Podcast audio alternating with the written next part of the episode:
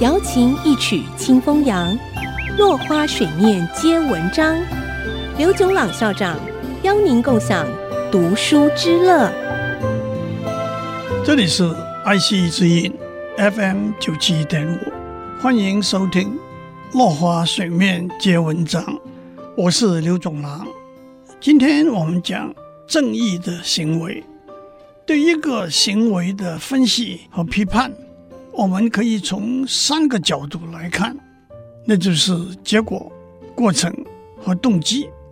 譬如勤奋读书这个行为，可能的结果是获得博士学位，发表有价值的学术著作；它可能的过程是努力、辛苦和满足、快乐的感觉；它可能的动机。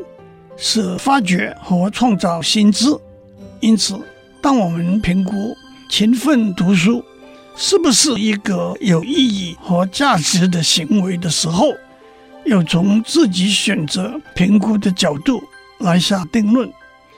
又譬如投身医学工作这个行为，可能的结果是成为日进斗金的医师，或者到遥远贫穷的地方。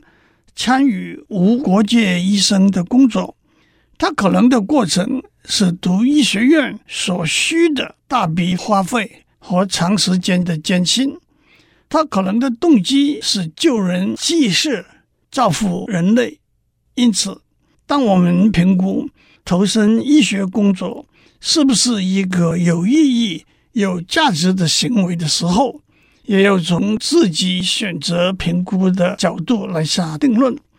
面对一个行为是不是合乎正义，我们也可以从这三个不同的角度来分析和批判。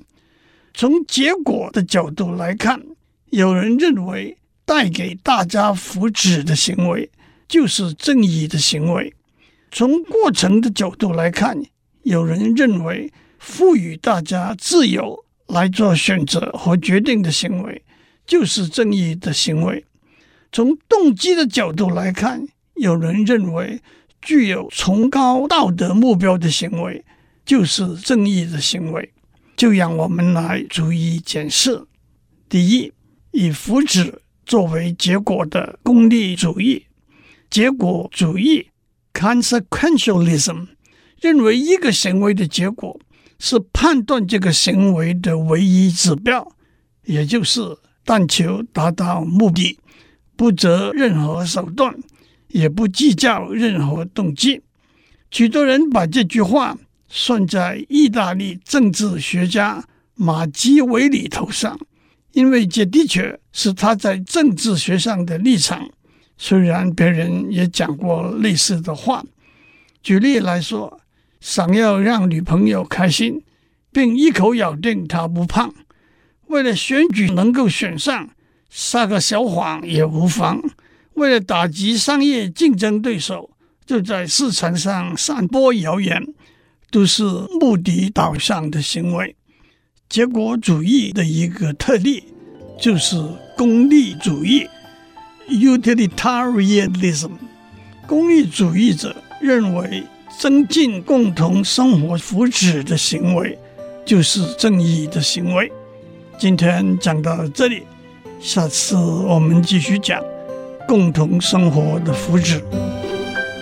落花水面皆文章，联发科技真诚献上好礼，给每一颗跃动的智慧心灵。